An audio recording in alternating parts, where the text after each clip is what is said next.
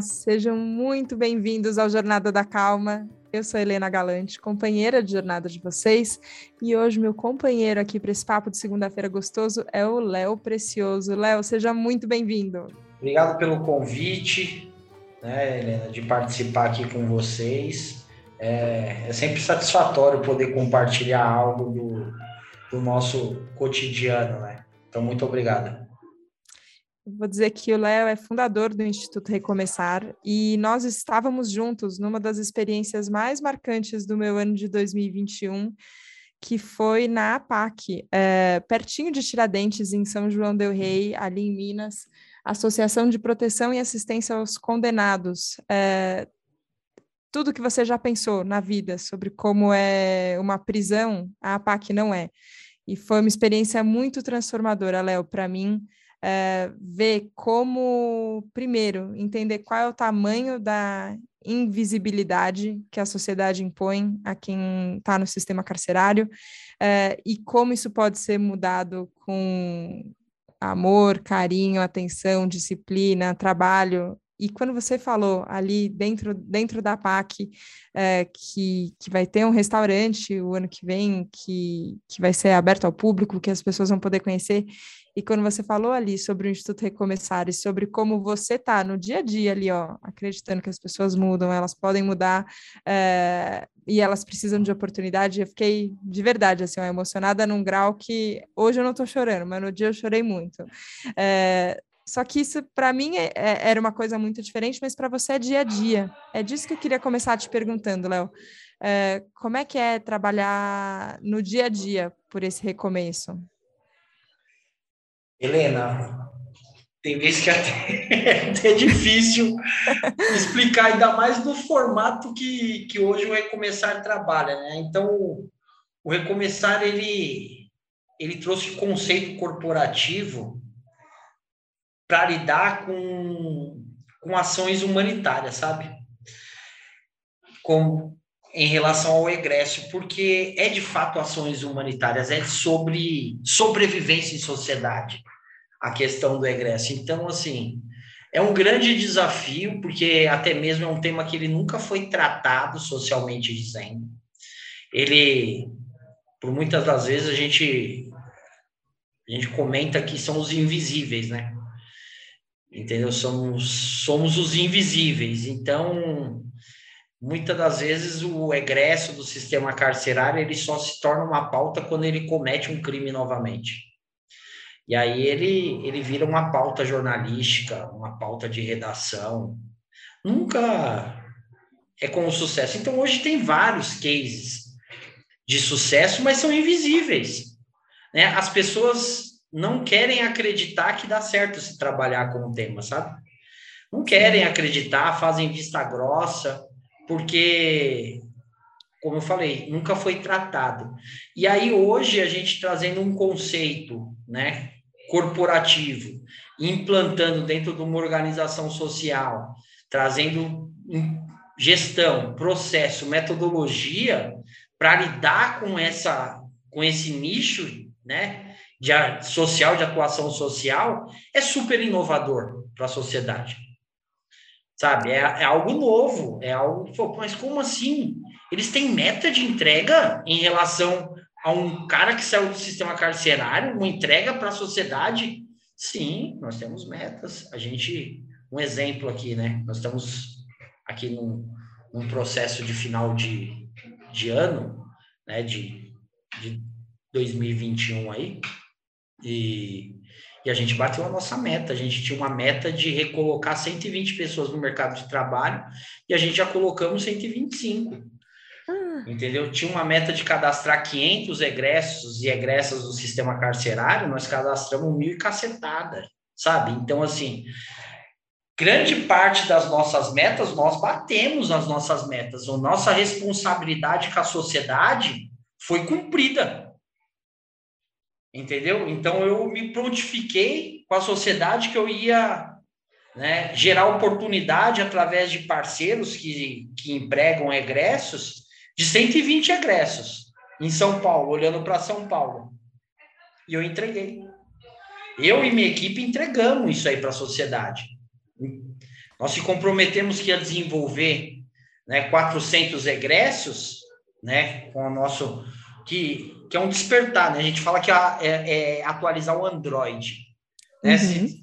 Nosso telefone toda hora a gente tem que atualizar o Android. Então, a gente precisa atualizar os egressos que passaram né, X período dentro do sistema carcerário, boa, bom, muitos deles, parte da vida dentro do sistema carcerário que, que precisa ser atualizado de como está a sociedade, como que está o mercado de trabalho. O que é geração de renda? Né? Que não é só um emprego seritista, Entende? Tem uma outra, tem várias outras frentes, cooperativas, prestadores de serviços, autônomos, enfim. O que precisa é sobreviver em sociedade de forma mista. E o nosso papel é dar esse caminho, né? Então é um desafio gigantesco, mas é prazeroso quando de fato a gente está terminando o nosso dia, fez um monte de coisa e vem lá falou, né, umas mensagens compartilhadas e tal com, as equipes, e aí chega até nós agradecendo né, pela oportunidade que foi gerada junto com empresas e tal, que a pessoa recomeçou né, a, sua, a sua jornada no mercado de trabalho. E dizer que o mercado de trabalho vai resolver todos os problemas da pessoa, não é. Mas é uma grande ferramenta que vai contribuir muito para ele resolver os problemas dele. Então, é desafiador, mas super prazeroso de entender que a gente está resgatando as pessoas da, do mesmo calabouço que nós saímos. Nossa, é, é muito incrível, assim, ó.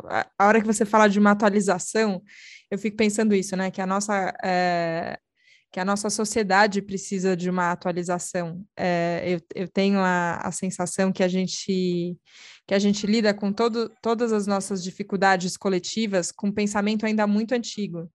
E a hora que você traz isso, assim, ó, eu quero uma mentalidade corporativa, eu quero meta, eu quero, eu quero ensinar empreendedorismo, não é só ir atrás de um emprego. Eu falo, nossa, quanto, quanto isso transforma, né? Quanto isso pode transformar? É, quando, quando a gente esteve lá na PAC, eu tive essa impressão que tem, tem um trabalho interno uh, ali dentro da PAC são, são recuperandos, né, como, como eles são chamados, que estudam, que trabalham, tem um trabalho interno da pessoa, de uma de uma decisão, de uma, de uma firmeza de propósito, de qual que é o caminho que ela quer seguir, ok. Mas tem um caminho que é da porta para fora, que ele é social. Então ele depende de como, de como essa, é, no momento que a pessoa sai, como, como vai ser esse relacionamento, né? Como, como esse relacionamento social vai se dar. E ali em São João de Rei, eu tive a impressão, em Tiradentes, que a cidade está muito preparada.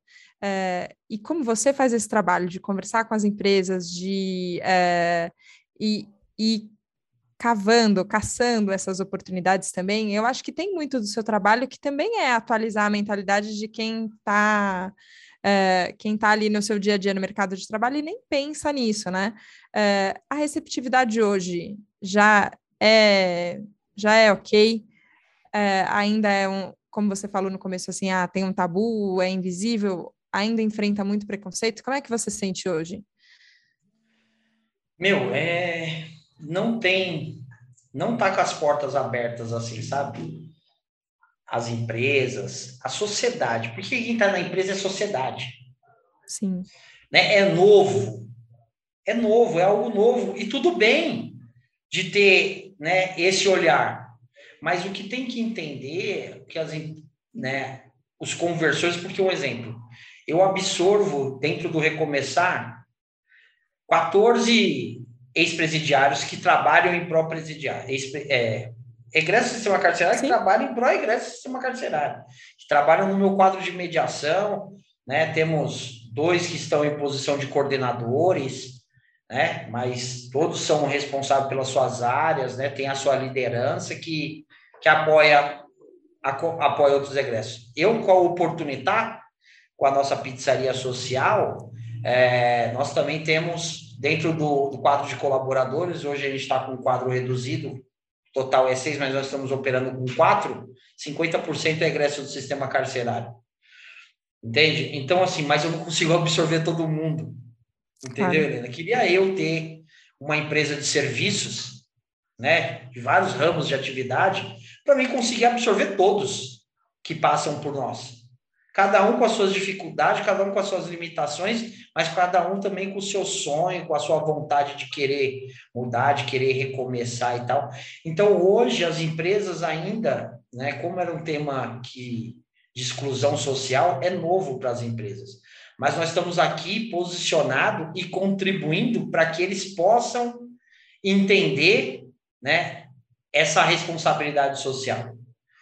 Entender que tem a possibilidade de implantar, como foi implantado, outros programas de diversidade e, e a questão do egresso é uma luta por direito, que é direito de cidadania, direito de, né, de recomeçar a sua vida e tal, mas se a possibilidade está vindo pela diversidade, nós agradece, porque de fato era só exclusão social.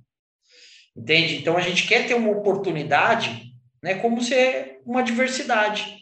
É pela minha questão social, essa diversidade é pela minha questão social, tudo bem.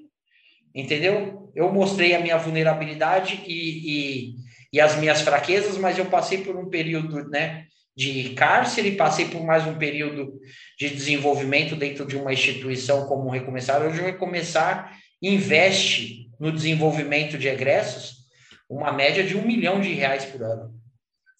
Entendeu? Em profissionais para desenvolver pessoas. Entende? Então, as empresas têm que entender que, que não é um não são né, movimentos, não, é, é algo que está acontecendo real. Tem empresa trabalhando para entregar pessoas melhores para eles. Eles têm que entender que, da mesma forma que eles podem investir em oportunidade, nós estamos investindo em, em conteúdo, são pílulas de conhecimento para esse egresso, entendeu? Conseguir né, ter um bom desenvolvimento dentro da empresa A, B ou C. Entendeu? Então, as empresas elas têm que entender isso, que, que é o papel delas converter essa responsabilidade social, porque a gente está desenvolvendo e está investindo em pessoas. Entende? Hoje, ainda mais devido à pandemia, o distanciamento né, das pessoas aumentaram, mas a responsabilidade social também cresceu, mesmo à distância.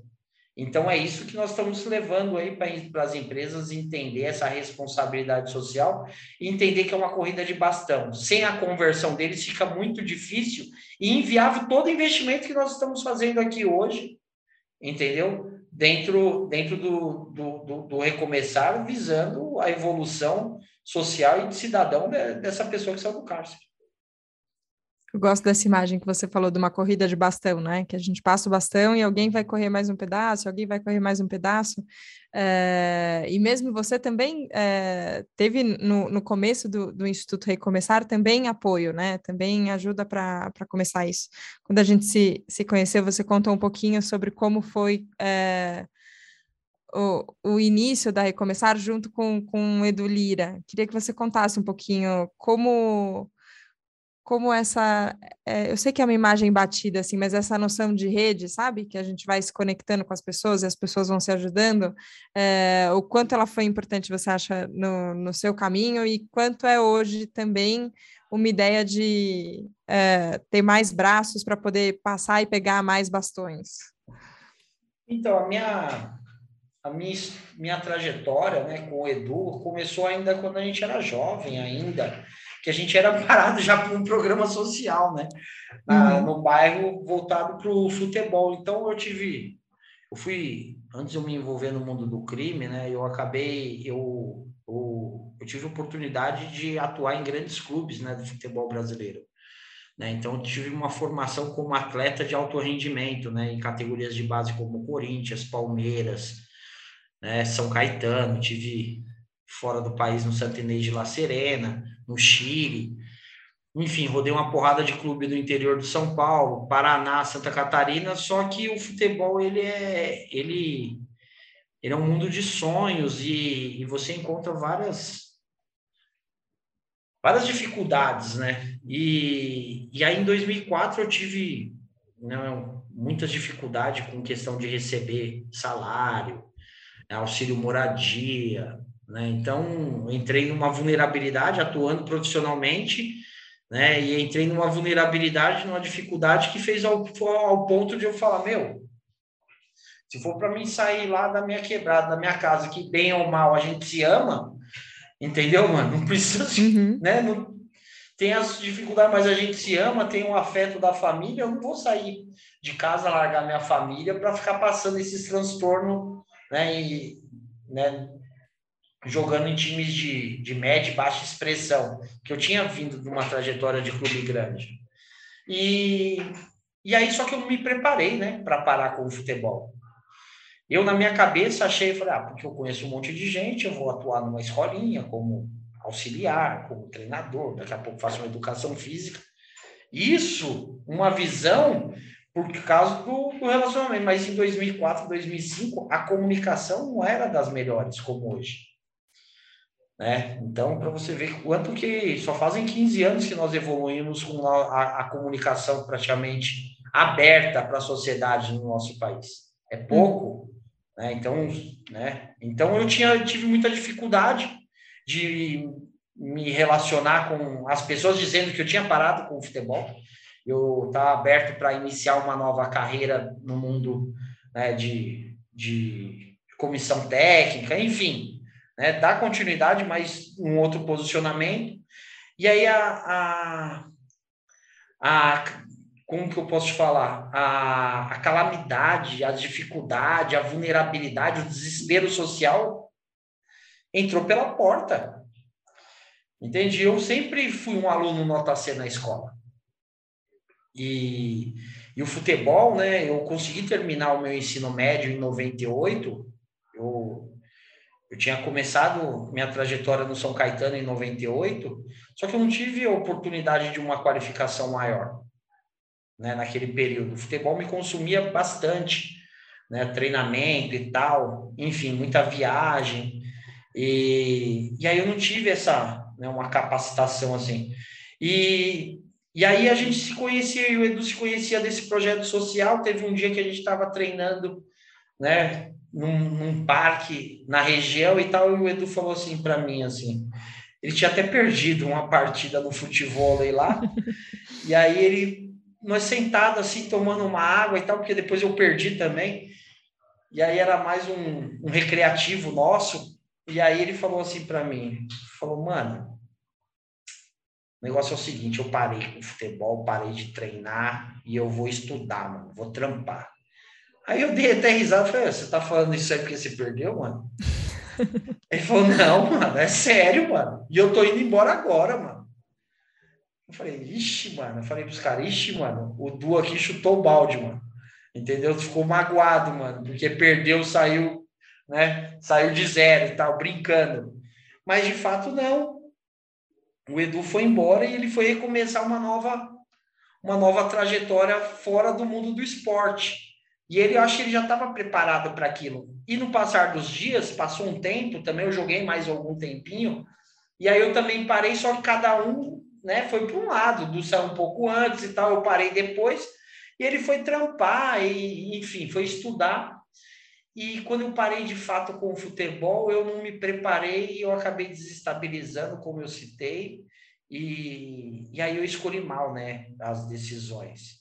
É, eu comecei a jogar de futebol informal, e aí eu, né, de, como se fosse as várzeas, né, de São Paulo e tal, e, e aí, no meio disso tudo, eu fui, como eu já sempre fui da periferia, a gente conhece uma porrada de gente, eu, eu também fui seduzido pelo mundo da contravenção, né?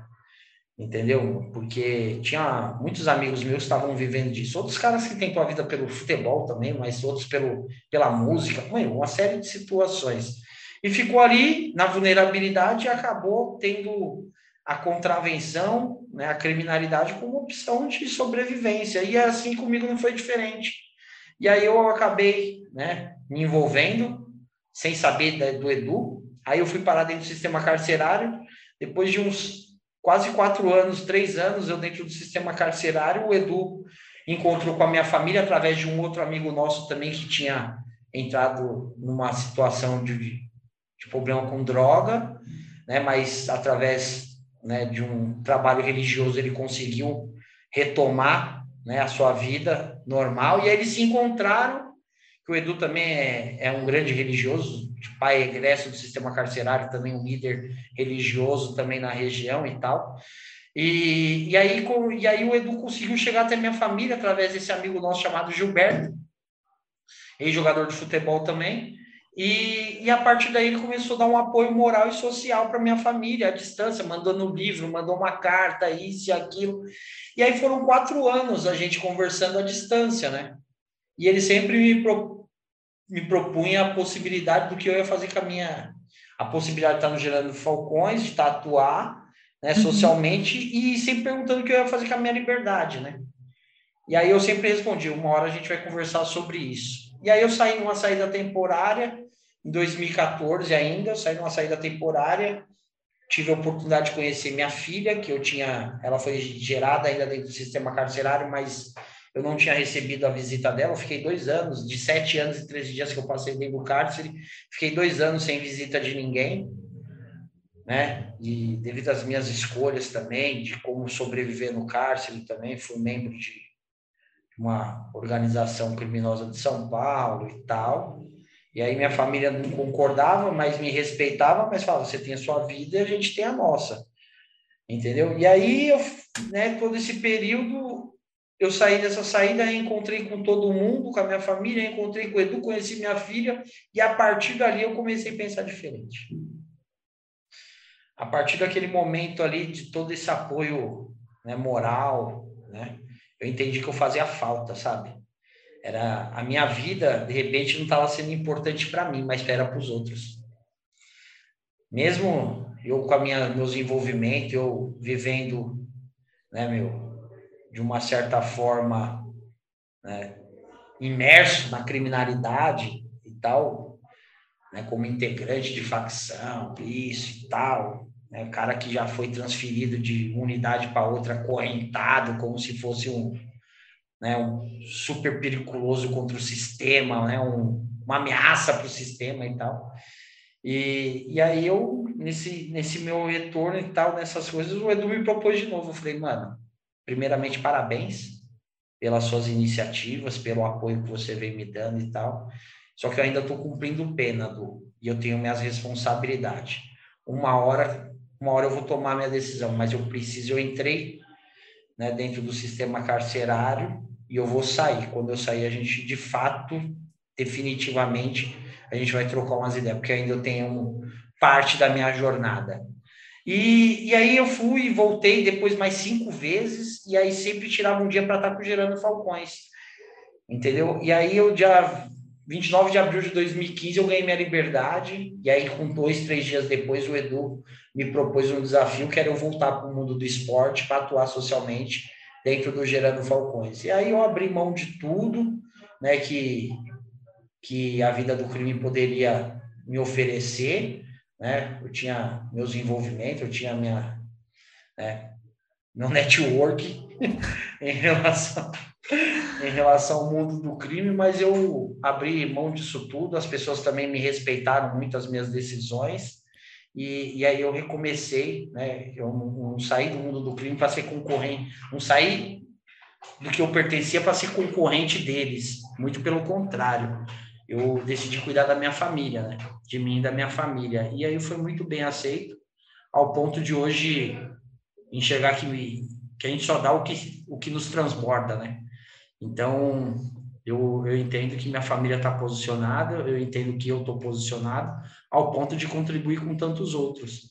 E foi isso que eu e o Edu criamos junto, né? Então transbordou nele também ao ponto dele me puxar, né? Então transbordou em mim ao ponto de eu puxar tantos outros, né? Então essa que é a nossa história, minha e do Edu junto, né? Nessa nessa caminhada aí do social. Nossa, e é uma história que eu fico pensando isso, assim, o impacto que teve na vida de vocês e o impacto na vida de quantas pessoas, né?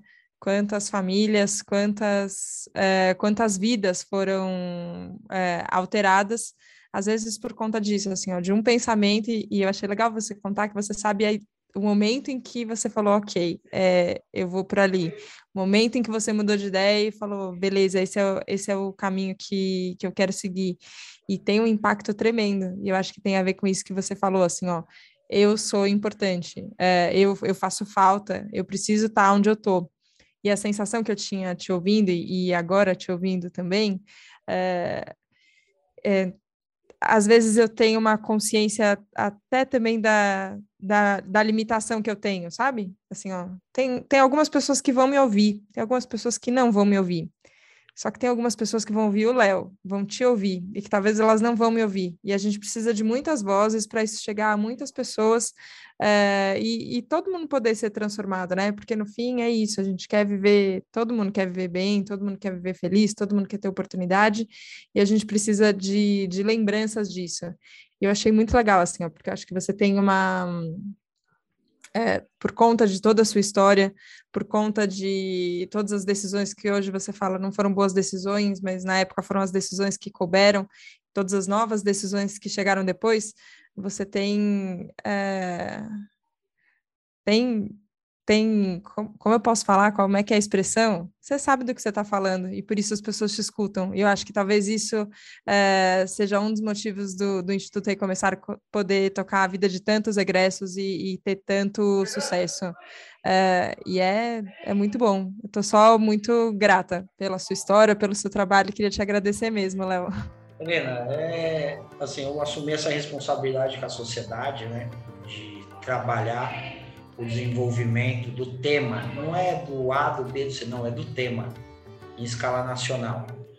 Né? Então, a partir desse, desse posicionamento, outro, eu, eu, vejo outras iniciativas acontecendo, dando tanto certo quanto o recomeçar. Né? Então, de fato, essa é a nossa responsabilidade. E aquele negócio, como eu falei, uma corrida de bastão. Eu tô, eu junto com a minha equipe, hoje deve ter um total de 33, 34 colaboradores, fora os voluntários, né, colaboradores remunerados, fora mais um time de voluntários que são embaixadores e tal. E nós estamos aqui comprometidos a, a, a, fortalecer o que a, que a sociedade quer. Né? Então a sociedade quer algo mais seguro, né, com mais oportunidades. Então a gente não trabalha com as nossas ideias, a gente trabalha com a necessidade da sociedade. Né? Então a gente está aqui para complementar o que a sociedade quer. A gente trabalha. Ah, Léo, você trabalha para o Recomeçar, você trabalha do Gerando Falcões, trabalha na Ação pela Paz, a Brasil Foundation. Eu falei, não, trabalho para a sociedade. Entendeu? Então esse trabalho que a gente faz não é para instituições, em sim para o nosso, né, para o nosso público, para o nosso, nosso vizinho, para o nosso parente, para os nossos amigos, amigos dos nossos amigos, enfim, num contexto geral. Então, essa é a nossa essa que é a nossa pegada aqui. Obrigada por isso, Léo. Obrigada mesmo. Obrigada por compartilhar a sua história aqui no, no Jornada da Calma. Acho, é, acho mesmo que é uma semente de mudança que a gente possa conversar mais vezes. Obrigada. Tamo junto, Helena. Sempre um prazer contribuir. Tamo junto, tamo junto. Obrigada a você que nos acompanhou hoje aqui no Jornada da Calma que seja um recomeço. Hoje é uma segunda-feira que você está ouvindo esse episódio, que seja um recomeço de uma semana, que a gente possa sempre escolher o que, que a gente vai fazer com a nossa liberdade. Obrigada, obrigada pela companhia e pela confiança. A gente se vê na próxima segunda, no próximo Jornada da Calma. Um beijo, tchau, tchau.